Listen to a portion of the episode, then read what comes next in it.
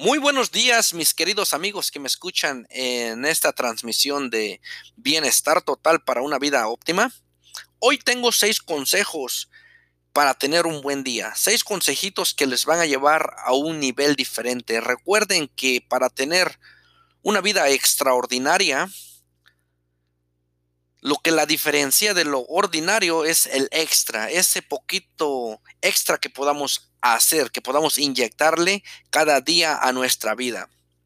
Por cosas pequeñas y sencillas, grandes cosas se llevan a cabo, señoras y señores. Claro que sí. Eh, tú que me estás escuchando, puedes ponerlo a la prueba. Pon agua tranquila en un, en un bowl, en un plato, en un este, en la tina de baño si tú quieres, y deja caer un objeto te vas a dar cuenta que un pequeño oleaje empieza a surgir y se va expandiendo y se va expandiendo. Entonces ese está teniendo un efecto. Hoy en día te quiero dar estos seis objetos para que tú pongas en tu vida y poco a poco se vayan expandiendo. Expande tu vida, expande tu universo.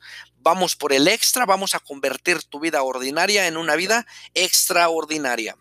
Entonces, vámonos bien rápidamente al paso número uno. Ah, este consejito es hacer ejercicio. La actividad física va a causar un impacto tremendo. Vas a darte cuenta, aun cuando estés cansado o cansada, y aún más cuando te sientas bajo de ánimo, cuando te sientes deprimido, empieza con un poquito de actividad física y te vas a dar cuenta cómo esto va a cambiar tu vida, va a causar un grandísimo, grandísimo eh, boost que, vas a poder Ah, empieza a bombear sangre a tu cuerpo de una manera diferente. Tu corazón te va a mantener, te va a sentir refrescado, ¿ok? Bueno, vamos rápidamente al paso número dos. En el paso número dos puse que leas una serie de poderosas afirmaciones positivas. Eh, ¿A qué me refiero con eso? Cuando, por ejemplo, yo compré unas tarjetas bibliográficas y ahí es donde yo escribo mínimo cinco cosas al día. Eh, por ejemplo, déjame decirte, yo no soy un, una persona que me guste tomar mucha agua, entonces, ¿qué es lo que hago? Escribo en esa tarjeta eh, de positivas afirmaciones, soy un hombre que me encanta tomar agua. ¿Ok? Y si la repito un número de veces, eventualmente cuando estoy para tomar una decisión entre o tomo agua o tomo una soda, me voy, mi mente automáticamente me va a llevar a ese enfoque donde estoy. Entonces voy a, tomar agua. ¿Ok? So, la, el chance de que tome yo una mejor decisión viene de esa tarjeta. Entonces, tú puedes poner cinco cosas. Puede ser, este, a mí me encanta alcanzar mis metas, puede ser, uh, logro lo que me propongo, me gusta levantarme temprano, tal vez eres una de las personas que, de las que siempre piden 5 o 10 minutitos más. bueno, pues este, pon esto en tu mente, eh, pon esto en tus tarjetas, me gusta levantarme temprano, léelo constantemente y te vas a dar cuenta que eso va a cambiar tu vida, va a formar ese efecto que estás buscando. Ahora, haz el bien sin mirar a quién. Eh, muchas veces me ha tocado que voy al gimnasio y me toca, bueno, no es que me toque, es que decido abrirle la puerta a algunas personas, a gente que ni siquiera conozco. Lo único que tenemos en común es que vamos a hacer ejercicio en el mismo lugar, en el mismo gimnasio. Somos clientes del mismo gimnasio. Eh, puedes hacer algo, tal vez no vas al gimnasio, bueno, eh, vas al supermercado eh, puedes ayudar a alguien en esa manera, recoger, no sé, se cayó una fruta, hay que levantarla.